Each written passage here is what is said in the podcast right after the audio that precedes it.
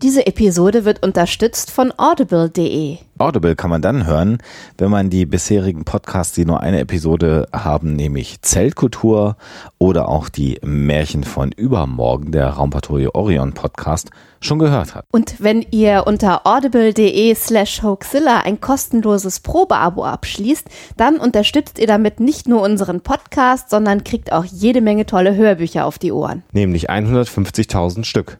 Mehr Informationen findet ihr unter www.audible.de slash Hoaxilla.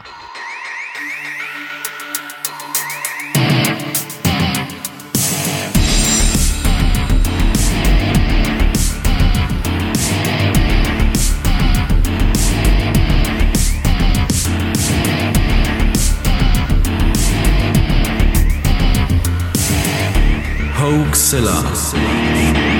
Der skeptische Podcast aus Hamburg. Hallo und herzlich willkommen zum 194. Mal bei Hoaxilla, dem skeptischen Podcast aus Hamburg. Wie immer bei mir meine wunderbare Frau Alexa. Hallo ihr da draußen. Und ich bin Alexander. Und äh, das zumindest haben wir schon mal hingekriegt. Das haben wir hingekriegt. Die Pausen waren etwas sehr lang. Ich kann an dieser Stelle, weil das ja die letzte Episode des Jahres 2015 ist, nochmal rückblickend sagen, äh, dass nicht nur äh, unser äh, unsere Jagd nach Berühmtheit, nach Fernsehen, nach Büchern und anderen Dingen der Grund dafür waren, dass der Huxler Podcast etwas zurückstecken musste, sondern äh, dass ich ähm, ab ungefähr Mitte des Jahres für mehrere Monate durch ähm, betriebliche Veränderungen in meinem eigentlichen Beruf 30 Wochen Arbeitsstunden mehr Arbeit zu bewältigen hatte. Das heißt, ich habe einen ungefähr 40-Stunden-Job und musste aus irgendwelchen Gründen, die nicht näher auszuführen sind, plötzlich äh, innerhalb einer Woche immer die Arbeit von 70 Stunden machen. Äh, da kann man sich dann vorstellen, neben allen anderen Dingen, die wir tun, dass mir manchmal die Puste etwas gefehlt hat, nicht nur äh, aufzunehmen, sondern auch die Recherche für Huxilla-Episoden anzugehen. Und äh, das erklärt sicherlich einige der Pausen. Und darüber hinaus muss ich sagen, dass das Jahr 2015 gerade auch für mich ein Jahr emotional nicht ganz einfaches Jahr war, weil ich äh, neben dem, was ich gerade schon geschildert habe, auch noch äh, mich mit äh, außerhalb des Huxilla-Universums völlig absurden Vorwürfen konfrontiert gesehen habe. Ich musste mit Juristen reden und habe zwei Monate lang ja, mehr oder weniger mich mehr damit beschäftigt, mit irgendwelchen Anwälten zu reden, als mich um mein eigentliches Leben, meine Arbeit und meinen Podcast und meine Frau zu kümmern.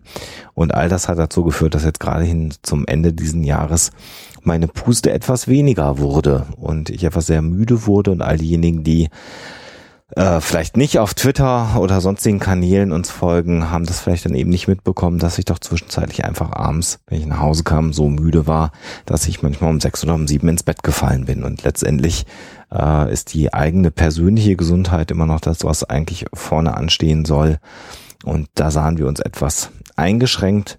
Äh, in den letzten Wochen, jetzt gerade vor Weihnachten, war es so, dass Alexa ein großes Projekt hatte, was fertig werden musste. Ne? Vielleicht kannst du da was ja, zu sagen. Ich habe mein also man muss noch mal gucken, wie das jetzt alles so geworden ist und was da jetzt noch äh, passiert mit dem Text. Aber ich habe meinen ersten eigenen Krimi geschrieben, einen Hamburg-Krimi, äh, der äh, 2016 im Herbst, wenn alles klappt, im Sutton Verlag erscheinen wird. Und das war also auch nicht so ganz äh, einfach und ähm, war ziemlich viel Arbeit. Ähm, und wer das äh, weiter so ein bisschen verfolgen will, was ich sonst noch so gemacht habe, es wird im Frühjahr 2016 noch ein gemeinsames Projekt mit Diana Menschig geben, was erscheint bei Dotbooks, nämlich äh, den Roman Dunkle Wurzeln. Mhm. Da werden wir aber dann zu gegebener Zeit nochmal darauf hinweisen. Das waren so die Buchprojekte, die fertig werden mussten, die so ein bisschen Zeit gefressen haben. Ja, denn äh, es, es nützte alles nicht so sehr gerne wir in Mikrofone hineinsprechen und das auch, auch, andere Dinge gerne, gerne, tun. Wir machen auch andere Dinge gerne und wir müssen vor allen Dingen auch unsere Miete einfach bezahlen. Das ist äh, einfach das, um was es am allermeisten geht und äh, naja, es geht auch um den Spaß.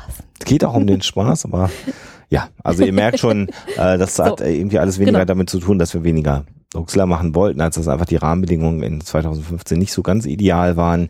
Das war alles so nicht vorherzusehen, wie sich dieses Jahr entwickelt hat. Und wir sind jetzt sehr froh, wenn dieses Jahr ähm, enden wird. Und ich glaube, dass ihr, äh, wenn ihr das hört, die allermeisten ähm, werden wir gar nicht mehr in Hamburg sein, sondern sind in, in London, werden äh, dort den Jahreswechsel begehen und uns da gut ausruhen. Und dann werden wir, glaube ich, im Jahr 2016 mit ganz vielen neuen äh, Impulsen wieder auch in den Podcast hineinstarten. Jetzt haben wir es ganz entgegen unserer sonstigen Gewohnheit doch wieder so gemacht, dass wir den ganzen Kladderadatsch an den Anfang gestellt haben. Das muss dabei jetzt, glaube Das ich, auch musste mal sein. jetzt aber auch mal sein, damit es auch wirklich alle hören. genau. Das könnt ihr nicht überspringen. Aber jetzt machen wir weiter im Text mit der Story der Woche. Genau.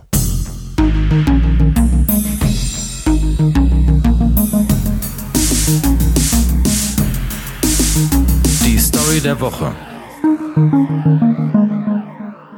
In dieser Story der Woche geht es ums Reisen.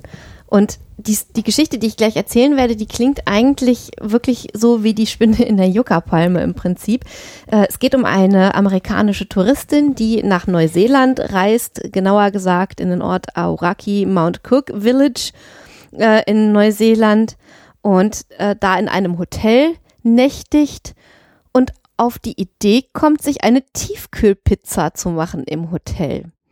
Und irgendwann landet sie dann verzweifelt an der Rezeption und die Mitarbeiter, die vor Ort sind, müssen dann äh, sich die Frage gefallen lassen, wie um Himmels Willen man denn die Tiefkühlpizza aus der Mikrowelle, die im Zimmer ist, wieder rausbekommen kann. Sie bräuchte da dringend mal Hilfe. Die Mitarbeiter wundern sich, äh, denn die Zimmer sind halt nicht mit einer Mikrowelle ausgestattet und gehen dann mal gucken und stellen dann fest, dass die Touristin ihre Tiefkühlpizza im Safe warm machen wollte, was natürlich erstens nicht funktioniert hat und zweitens dazu geführt hat, dass sie ihr Essen eingeschlossen hat und nicht wieder rausbekam. Dumm gelaufen. Wenn die Geschichte stimmt. Wenn sie denn stimmt, das klären wir dann mal am Ende auf, weil ich die, ich glaube, ich würde die für wahr halten, weil die ist einfach so Meinst du? Die ist zu absurd. nicht, es gibt nichts, was Menschen nicht irgendwie. Gucken aber wir mal. Wir gucken mal weiter.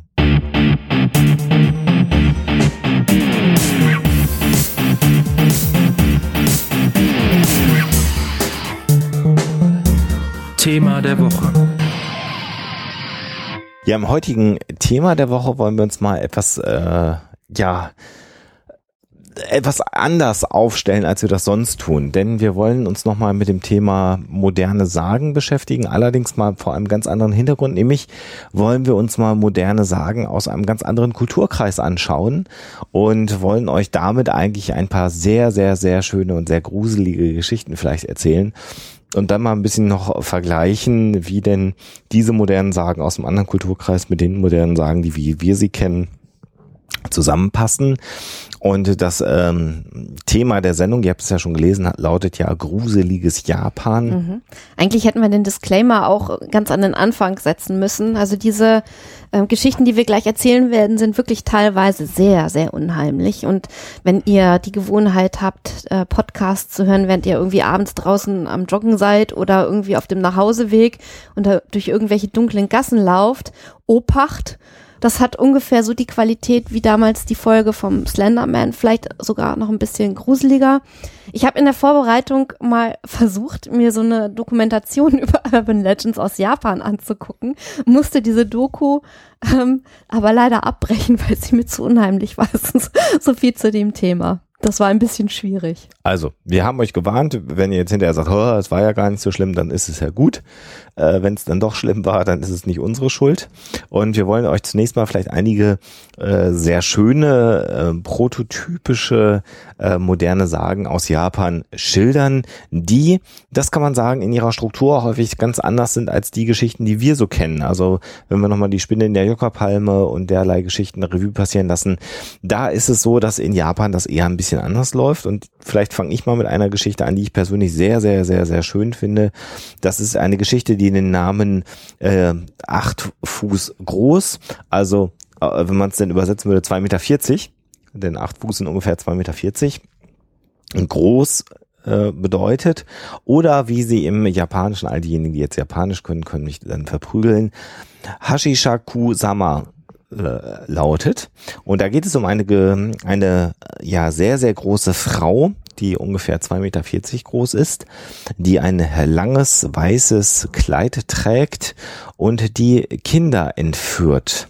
Und wenn sie denn erscheint oder kommt, dann gibt es immer so ein Geräusch, was wie Po, Po, Po, Po, Po klingt. Und die Geschichte ist die eines äh, jungen äh, Amerikaners, der in Japan äh, ähm, äh, seine, seine Sommerferien immer verbringt, weil da seine Großeltern leben. Und ähm, die Großeltern leben in einem kleinen Dorf und hatten auch einen kleinen Garten, in dem ich also immer spielen konnte oder der, der Erzähler der Geschichte immer spielen konnte. Und so war es also, dass ich da immer sehr schöne Sommer verbracht habe, beschreibt die Erzähler die Geschichte. Und äh, als er acht Jahre alt war, ähm, sind sie, war er wieder im Garten, seine Eltern hatten den Flug gebucht, sie sind zu den Großeltern gefahren. Und ich bin dann, also der Erzähler ist dann in den Garten gegangen und hat dort äh, gespielt. Und eines Tages, als er dort im Garten gespielt hat und alle Erwachsenen im Haus waren, es war ein sehr warmer Sommertag, ähm, lag ich, lag der Erzähler dann auf dem Rasen und hat in den Himmel ähm, geschaut, hat sich die Wolken angeschaut und als er gerade wieder aufstehen wollte, der Erzähler hörte er also ein merkwürdiges Geräusch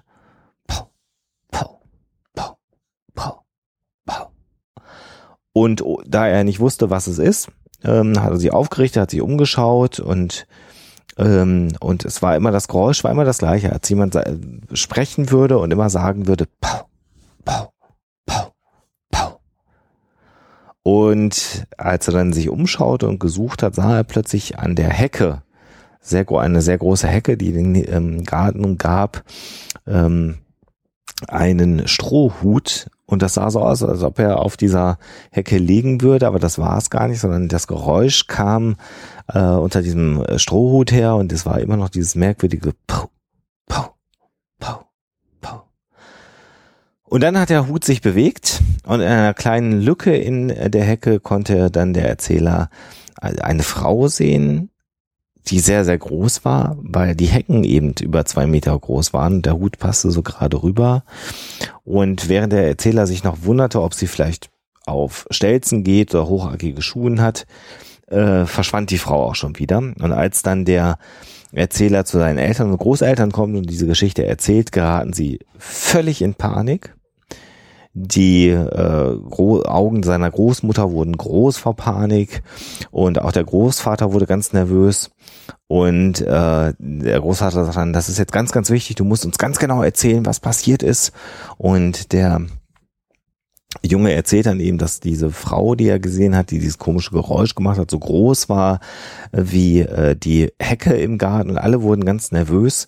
Und äh, es war dann so, dass der äh, alle panisch waren. Der Großvater sagte, ich muss jetzt gerade mal los, ähm, ich muss was erledigen, ihr bleibt bei dem Jungen und keiner lässt ihn alleine, ihr passt alle auf ihn auf, keiner lässt ihn aus dem, aus dem Blick. Und äh, der Erzähler fragt also völlig panisch, was ist denn los, Großvater, was ist denn los? Und dann schaut ihn der Großvater an und sagt, dich äh, mag Hashi Shakusama.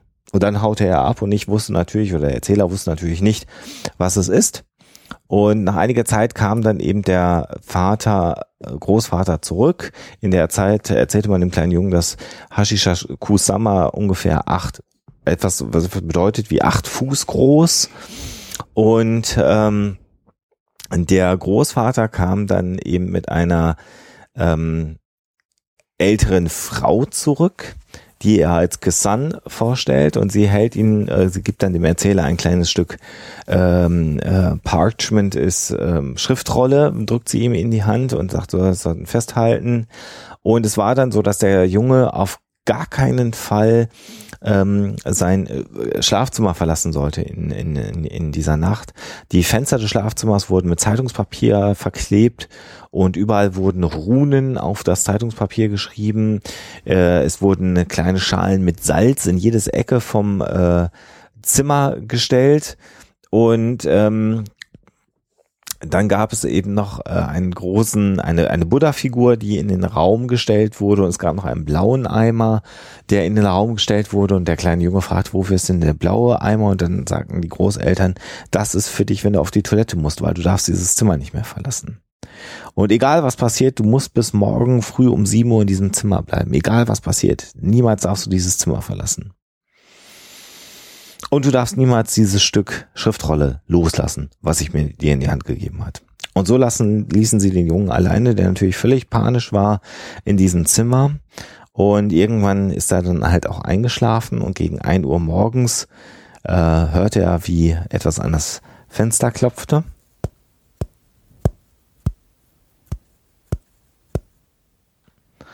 Und der Junge wurde also natürlich völlig panisch und hatte Angst. Dann wollte er das Fernsehen anmachen und hat dann das Fernsehen angemacht, damit er das Geräusch nicht gehört.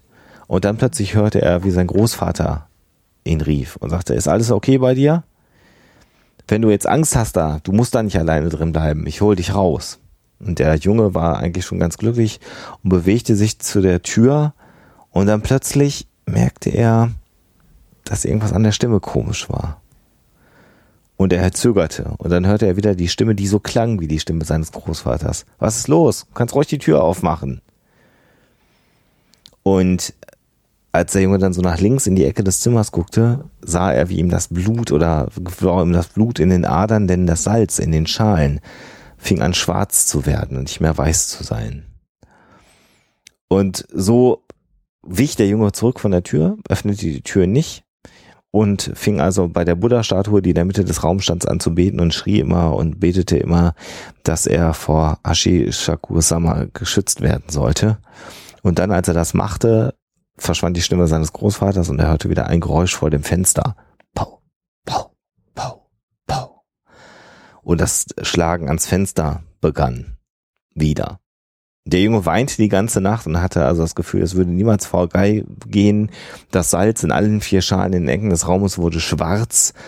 Und als es dann so irgendwann so 7.30 Uhr morgens war, bis 7 Uhr sollte er im Zimmer bleiben, öffnete er vorsichtig die Tür. Und als dann seine Großmutter und diese merkwürdige Frau, die Kusan hieß, ihn sahen, waren sie alle ganz glücklich und fingen an zu weinen, dass er noch erleben würde. Und äh, als es dann äh, in die Küche ging, saßen da seine Eltern und der Junge wurde in einen neunsitzigen Wagen verfrachtet. Zwei andere Autos fuhren vor und hinter dem Auto mit und sie brachten den Jungen ganz langsam weg, weil sie ihn zum Flughafen bringen wollten. Die Eltern hatten bereits einen Rückflug organisiert und auch der Fahrt erschien noch einmal die Gestalt im Fenster des Autos und er sah sie, wie sie neben dem Auto her schwebte und wieder das merkwürdige Geräusch machte. Pau, pau, pau. Und die Leute im Auto, die auf den Jungen aufpassten, die er gar nicht kannte, sagten nur, mach die Augen zu, mach die Augen zu und halte die Schriftrolle fest. Und so, während er dann die Geräusche hörte, hörte, wie an die Scheiben des Autos äh, geklopft wurde, erreichten sie dann letztendlich den Flughafen und der Großvater brachte den Jungen äh, weg äh, noch zum Flughafen hin und ähm, sie flogen zurück in die Vereinigten Staaten. Das alles, äh, so erzählt der Junge, ist zehn Jahre her und ähm, es hieß aber, dass er niemals zurück nach Japan kehren dürfte. Und nach zehn Jahren starb dann eben sein Großvater. Und selbst da äh, wollte die Familie nicht, dass der junge Mann inzwischen oder der Junge noch zu seinen ähm, zu seinem Großvater und zum Beerdigung fährt. Und dann vor einigen Tagen äh, klingelte das Telefon und der junge Mann wurde angerufen seine Großmutter war am Telefon. Und äh, dann rief sie ihn an und sagte, sie würde ihn sehr vermissen. Sie hätte es sehr traurig gefunden, dass er nicht bei der Beerdigung seines Großvaters gewesen sei. Und äh, sie sei jetzt mit Krebs diagnostiziert worden und wahrscheinlich würde sie bald sterben und sie würde sich doch sehr wünschen, dass er sie noch einmal in Japan besuchen würde. Und woraufhin dann der junge Mann sagte, bist du dir sicher, Großmutter? Ist es denn sicher? Und darauf sagte die Großmutter, naja, das Ganze ist doch jetzt zehn Jahre her äh, da wird schon nichts mehr passieren, du bist erwachsen, das klappt schon alles. Daraufhin sagte der junge Mann, aber, aber was ist denn mit Ashisha Kusama? Und dann gab es einen Moment Schweigen am Telefon und plötzlich hörte er durch das Telefon Pau, Pau, Pau, Pau, Pau. Na super, vielen Dank. eine sehr schöne Geschichte. Ja, eine sehr schöne lange Geschichte. Was mich da ähm, gerade ein bisschen ähm, stutzig gemacht hat, war das mit den äh, Schalen von Salz in den Ecken des Raumes. Also diese Vorstellung Salz zum Schutz vor bösen Geistern und so. Ähm, wenn du heute mal in Esoterikforen und auf Esoterikseiten guckst äh, und du irgendwie Hilfe haben willst, weil du einen bösen Geist vertreiben möchtest, Ja. dann findest du immer wieder irgendwelche Salzreinigungen und irgendwie Salzrituale und derlei mehr. Äh, das ist also im Aberglauben auch hierzulande ziemlich verwurzelt. Ich glaube, Salz gegen Geister ist, glaube Ja, ich, so ein, so ein alt hergebrachtes, überliefertes Mittel gegen Geister. Ne? Genau. Und wie wir ja alle wissen, bei Supernatural ähm, das dort gesehen haben, das klappt natürlich wirklich. Natürlich. Also wenn ihr Angst vor Geistern habt, einfach mal Salz vor die Wohnzimmertür machen und hoffen, dass dann der Geist nicht durch die Tür kommt. Ich fand es überhaupt spannend ähm, zu erfahren, was für ähm, verschiedene Arten von Geistern, die äh, also in der japanischen äh, Kultur, im Aberglauben und auch im Glauben ähm, da verankert ist. Das ist noch ein bisschen umfangreicher ähm, als bei uns. Also du Mhm. hast, du hast so diese ruhelosen Totengeister, die Rache nehmen. Dann hast du die Geister, die oft auch in Tiergestalt daherkommen oder sogar Gestalt wandeln können. Ähm, und du hast sogar, was ich besonders faszinierend finde, eine, eine eigene Kategorie von Geistern, die sozusagen dem Adel vorbehalten ist. Also so adelige Geister. Das jenseitige Leben scheint in Japan deutlich ausdefinierter zu sein, als es das bei uns ist. Mhm. Und ähm, deswegen gibt es da also verschiedenste Arten von Geistern, Untoten, Seelen, Monstern, äh, Dämonen auch. Auch das ist so eine ganz eigene Kategorie Mhm. letztendlich. Also da gibt es deutlich mehr Abstufungen, als das bei uns der Fall ist. Ähm, wir können ja einfach noch ein paar ähm, Geschichten hinzufügen. Also die, die jetzt kommen, sind alle nicht ganz so ausführlich wie das, was du gerade erzählt hast, aber äh, nicht minder äh, unheimlich. Es gibt zum Beispiel, ähm, wenn du, also es gibt gleich mehrere Geister eigentlich, die ähm, besonders in Schulen, aber auch anderen öffentlichen Räumen äh, die Toiletten heimsuchen. Mhm. Äh, wenn du zum Beispiel irgendwo im öffentlichen Raum aufs äh, Klo gehen musst, dann kann es sein, dass du Akamanto äh, begegnest und dann gefragt wirst, ob du entweder rotes oder blaues Papier haben möchtest oder wahlweise auch rotes oder einen roten oder blauen Umhang, a Cloak oder ähm, ein Gewand. Ähm, es geht um diese beiden Farben. Wenn du dann natürlich so blöd bist und sagst, ähm, ja, dann das Rote, äh, wirst du aufgeschlitzt und auf diese Art und Weise umgebracht Von diesem Geist. von diesem Geist, dann bringt dich Akamanto um die Ecke und deine Kleidung wird natürlich auch rot, weil sie vom Blut getränkt ist. Wenn du blau wählst, dann wirst du erwürgt und dein Gesicht verfärbt sich blau, weil du ja natürlich ähm, keine Luft mehr bekommst und äh, erwürgt wirst. Und diese Geschichte kommt gleich also auch mit einer Verhaltensregel, mit einer Anleitung. Mhm. Das Richtige, was du in diesem Fall tun kannst, ist äh, zu sagen, dass du überhaupt kein Papier, überhaupt kein Gewand oder etwas ähnliches haben willst. Dann zieht der Geist also wieder seiner Wege, bis er jemanden gefunden hat, den er reinlegen kann. Ähm, ähnlich gruselig ist die Geschichte von Teke Teke. Mhm.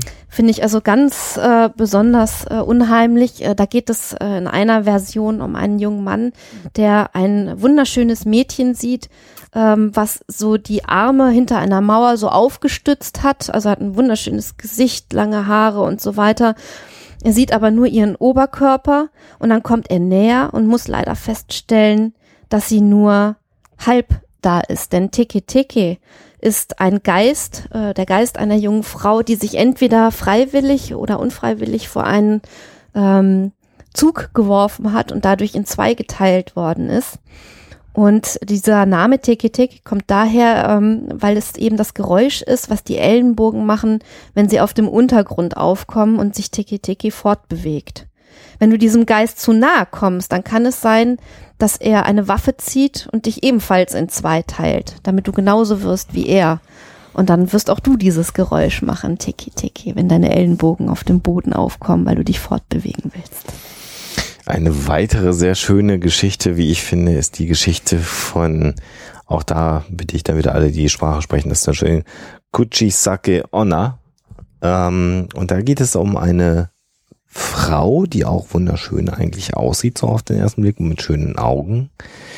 Und sie läuft durch Japan und trägt eine, ja, so eine Chirurgenmaske halt, so wie man das kennt, was ja nicht ungewöhnlich ist in Japan, gerade in Zeiten von äh, Grippeinfektionen oder generell ist es ja nicht unüblich, dass Japaner diese Masken tragen. Und äh, sie kommt dann meist auf junge Menschen zu, eigentlich auf Kindern häufig, aber auch auf Erwachsene und fragt dann, ähm, bin ich schön? Und wenn, bevor man antworten kann, reißt sie sich diese äh, Chirurgenmaske dann vom Gesicht und was man dann sieht, ist, dass ihr Mund, der sehr groß ist, sowieso schon von Ohr zu Ohr aufgeschnitten worden ist und Wie beim quasi Joker. wie beim Joker, aber noch ein bisschen mehr sogar. Und sie hat rote, scharfe Zähne, die natürlich voller Blut sind und eine große äh, Zunge, die dann auch in diesem riesen Schlitz herumwirbelt. Und dann in der Regel schreit sie dann nochmal sehr laut. Bin ich schön? Und darauf sollte man dann in Tunis die richtige... Notiz am Rande, die Hoax Mistress kriegt gerade eine Gänsehaut. Und äh, daraufhin soll man möglichst die richtige Antwort geben. Da gibt's nämlich auch Verhaltensmaßregeln. Äh, wenn man nämlich Nein sagt, holt sie eine große, also holt sie eine Schere, eine große Schere heraus und ersticht einen damit sofort. Ähm, oder schneidet einem den Kopf ab wahlweise. Da gibt's zwei Varianten. Äh, wenn man sagt, ja, sie sei schön, dann benutzt sie diese große Schere, um einem selber den Mund von Ohr zu Ohr aufzuschneiden. Dann ist man nämlich genauso schön wie sie. Und die einzige Antwort ist, also, oder wenn man eben keine Antwort gibt und versucht wegzulaufen, dann wird einem sie verfolgen, bis sie einen findet und dann töten. Und die einzige Chance, Kushisake Onna zu entgehen, ist, dass man ihr eine Antwort gibt, die nicht, sich nicht wirklich festlegt. Ihr hört übrigens den Kater im Hintergrund schreien. äh, eine gute Antwort wäre auf die Frage, bin ich schön? so etwas wie, naja, so durchschnittlich. Ja, so lala. So lala. Da ist sie dann nämlich total verwirrt und man kann diese Pause nutzen, um abzuhauen. Hm. Ähm, es gibt Stimmen, die behaupten, dass, dass äh, der aufgeschnittene Mund äh, ein Unfall bei einer Schönheitsoperation gewesen ist oder aber, dass sie bei einem furchtbaren Autounfall verstümmelt worden ist. Und es war so, ähm, eine Zeit in Japan so, dass es heute noch so, ähm, also 2004 war es so, dass in, in Südkorea ähm, äh, tatsächlich wohl es Berichte gab einer Frau in einer roten Maske, die Kinder verfolgt haben. Und äh, tatsächlich war es so, dass also eine Art Hysterie so Ende der, äh, also so um 2010 herum in Japan herrschte, dass Leute wirklich Angst Es gibt auch mit diesen Schulgeistern äh, ganz häufig, dass da wirklich so Massenhysterien auftreten. Genau, also wirklich Angst hatten und dass also wirklich Frauen, die so eine äh, Chirurgenmaske hatten, irgendwie doch auch merkwürdig beäugt worden mit dem mit der Angst, dass sich dahinter vielleicht ein völlig Also- aufgeschlitzter Mund verbirgt. Also was ich bisher ähm, ganz spannend finde, ist, dass das so Sachen sind, ähm, wo du halt so einen so einen sehr streng festgelegten Verhaltenskodex hast und auch so diese äh, Neutralität und Höflichkeit, die da immer wieder eine Rolle spielt und natürlich auch so die Peinlichkeit, die so alles körperliche äh, auslösen kann. Also diese Angst vor ähm, ähm, diesem Geist, der dich nach rotem oder blauem Papier fragt, äh, das drückt natürlich auch so ein bisschen die äh, Angst aus, eventuell mal auf einer Toilette zu sitzen und vielleicht kein Papier zu haben und dann vielleicht nach Papier fragen zu müssen. Ähm, und ähm, ich musste übrigens gerade bei Kuchisake Onna ähm, an The Expressionless denken. Äh, Wir haben das ja seinerzeit mal ähm, behandelt für die Hoax-Files, The Expressionless. Mhm. Ähm, das ist ja eine Geschichte, die äh, wirklich so ein Internet-Meme eigentlich geworden ist. Aber ich frage mich, ob das seine Wurzeln nicht vielleicht in solchen Geschichten haben könnte. Ja. Unter Umständen. Also man merkt schon, dass die japanischen ähm, Legends häufig mit wirklich Tod, mit wirklich ganz bösen äh, Geistern auch zu tun haben, die also wirklich aus dem Jenseits heraus äh, großen negativen Einfluss auch haben. Also das sind Geister, die töten. Das ist eher ungewöhnlich. Das haben wir hier im Westen eigentlich nicht so oft. Also Geister erschrecken, Geister ermahnen, äh, aber dass sie tatsächlich aktiv äh, äh, Leid zufügen, ist eher die Ausnahme bei unseren Geschichten, die wir so haben. Ja, vor allen Dingen, ähm, was bei uns häufiger der Fall ist, ist, dass wirklich Geistergeschichten, die wir natürlich auch haben, äh, von diesen modernen Sagen, wenn wir jetzt mal so an Spinne in der Yucca-Palme denken, ähm, getrennt sind. Das sind also meistens Genre, die äh, in ganz unterschiedlichen Situationen Mhm. erzählt werden und äh, konsumiert und weitergegeben werden. Aber manchmal treffen sie sich dann eben doch und das finde ich dann besonders spannend. Also ich erzähle immer wieder gerne die weiße Frau vom Ebersberger Forst, die dann auf einmal äh, als weiße Frau, als äh, hier unsere äh, deutsche Super-Geistererscheinung, ähm, dann mit dem Vanishing Hitchhiker zusammengeht und da so eine, eine Heirat Mhm, eingeht mhm. und dann irgendwie zusammen auftaucht. Äh, das gibt's natürlich auch, aber ähm, die, die modernen Sagen, die wir hierzulande erzählen, haben eigentlich selten einen übernatürlichen Touch. Mhm. Äh, Und wenn es dann mal gruselig wird, was ja auch durchaus der Fall sein kann, dann sind wir eigentlich eher so auf den entflohenen Wahnsinnigen, der dann irgendwie Mhm. äh, im Wald rumläuft und ähm, irgendwie das Pärchen, äh, was äh, im Wald parken muss und der eine muss austreten, was dann irgendwie das, äh, das Pärchen trennt auf grausame Art und Weise, weil es einen umbringt. Stimmt. Ähm, also die, diese rachevollen Geister, äh, die man halt in den japanischen Urban Legends findet, hat man bei uns eher selten. Finde ich aber eigentlich spannend. Natürlich haben die Japaner wiederum auch moderne Sagen, äh, die nicht übernatürlich sind. Mhm. Aber wenn man mal so versucht, ähm, da irgendwie ein bisschen sich so einen Überblick zu verschaffen, dann sieht man doch, dass diese äh, die Geister, ob es nun äh, ähm, Unryo sind oder andere Geister, äh, die sind doch eigentlich in der Überzahl. Und ähm, einfach in der Alltagskultur auch stärker verwurzelt, was ich sehr, sehr interessant finde. Wir werden euch äh, zwei Seiten nochmal verlinken mit ganz vielen weiteren japanischen modernen Sagen, die ihr euch nochmal durchlesen kann. Zum Teil ganz alte Geschichten. Ich muss aber noch erwähnen, äh, die eine Geschichte, die, die äh, es mir jetzt schwer macht, hier alleine in der Wohnung rumzupuzzeln, nämlich The Girl from the Gap, also das Mädchen, das Ah. in den Spalten und Ritzen ähm, wohnt, die Stimmt. zwischen Möbeln existieren.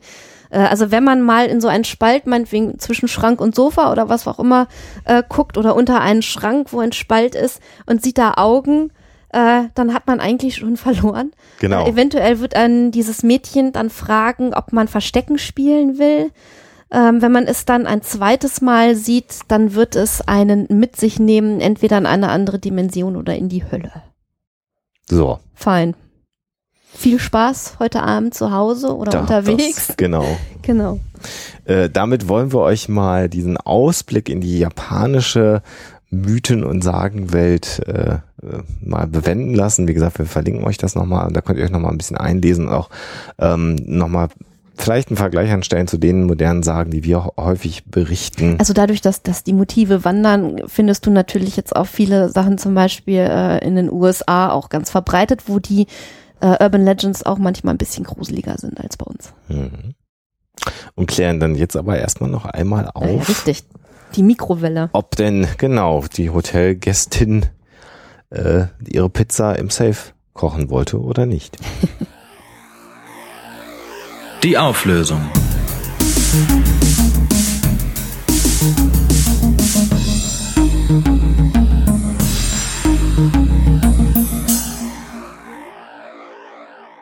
Ja, ist die Geschichte mit der Tiefkühlpizza im Safe tatsächlich passiert oder nicht? Das ist sie wirklich. Du hattest einen richtigen Riecher im wahrsten Sinne des Ich Wortes. Und zwar tatsächlich so geschehen äh, in Neuseeland im Hermitage Hotel in Awaki Mount Cook Village. Und die Amerikanerin ist tatsächlich dann ähm, beim Housekeeper gelandet. Und die hat diese merkwürdige Geschichte dann erzählt. Die ist so äh, um 2007 rum auch durch die Zeitungen gegeistert.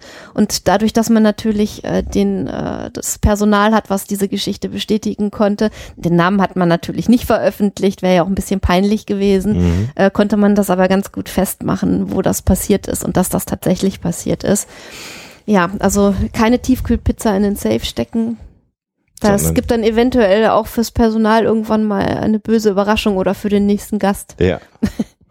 ja, damit endet äh, ein äh, ja denkwürdiges Jahr für uns, für die Macher von Hoaxilla. Wir hoffen, dass das Jahr 2016 deutlich flutschiger werden wird. Ein Jahr, in dem ihr euch auf sicherlich auf die Hoax Files Teil 2 freuen könnt. Für all diejenigen, die den ersten Band gelesen haben, da sitzen wir gerade dran, den zweiten Teil weiterzumachen. Es wird sicherlich neue Podcast-Episoden geben. Wir haben viele, viele Themenvorschläge auch gerade wieder in den letzten Tagen bekommen, die wir sicherlich alle uns anschauen werden und filtern werden und daraus äh, Sendungen basteln werden und ähm, ja, alle anderen Podcast-Projekte laufen natürlich auch weiter. Ihr werdet demnächst Bücher von Alexa lesen können. Ja, und damit könnt ihr sicher sein, dass Huxilla weitergehen wird. Hoffentlich in der Frequenz, in der wir uns das vorstellen können. Noch, noch ganz zum Schluss, wir haben in letzter Zeit gerade so unfassbar viele coole neue Themenvorschläge bekommen, mhm. dass unsere Liste also wieder äh, ziemlich gewachsen ist. Und das sind alles Sachen, da freue ich mich jetzt schon drauf, mich dann nächstes Jahr äh, richtig zu betätigen und da mal Genau, lasst sie weiterkommen, genau. die Themenvorschläge. äh, absurderweise gibt es immer wieder neue, verrückte Geschichten, mhm. die ihr uns schickt. Äh, ich hatte es ja gerade schon einmal kurz angedeutet und das äh, lesen wir alles und freuen uns da sehr darüber, dass es da weitergeht. Und zum Ausklang äh, dieser Episode tun wir jetzt etwas, was wir äh, ja angekündigt haben, dass wir das tun werden. Es ist die letzte Folge des Jahres und wir werden, weil das uns auch ein persönliches Anliegen ist, all denjenigen oder alle diejenigen jetzt einmal erwähnen, die uns mit fünf Dollar bei Patreon unterstützen, unsere Patrone, die uns mit fünf Dollar unterstützen.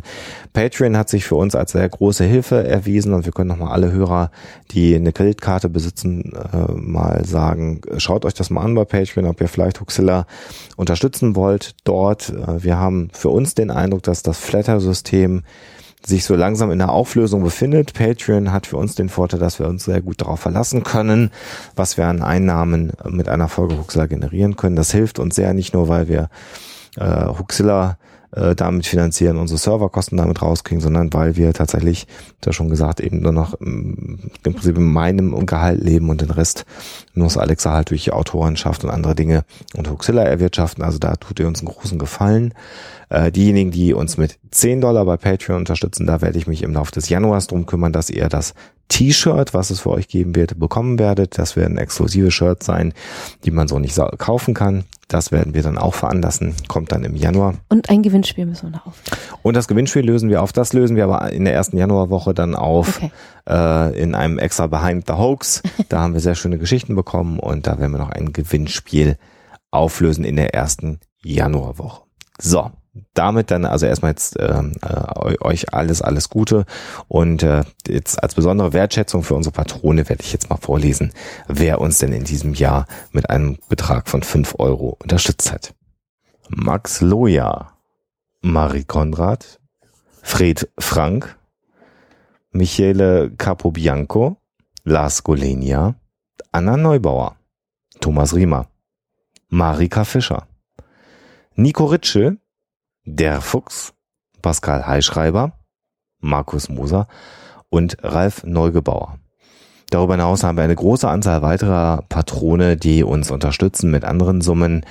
Aber da ist es eben so, dass ihr in der Jahresendepisode leider nicht erwähnt werdet. Vielen, vielen Dank an all diejenigen, die uns da äh, ja unterstützen, die uns da wirklich äh, die Arbeit deutlich leichter machen und ähm, wir freuen uns auch im Jahr 2016 mit euch zusammenzuarbeiten und ein ernst gemeintes vielen, vielen Dank an euch und damit ähm, guten Jahreswechsel und natürlich immer schön skeptisch bleiben. Der Huxilla Podcast ist und wird für immer ein kostenfreier Podcast bleiben. Aber ihr könnt unsere Arbeit gerne unterstützen mit Flatter oder als Patron bei Patreon oder über PayPal oder über unsere Amazon Wishlist. Geht auf unsere Seite, klickt auf die entsprechenden Links und dann findet ihr dort die Informationen. Dankeschön.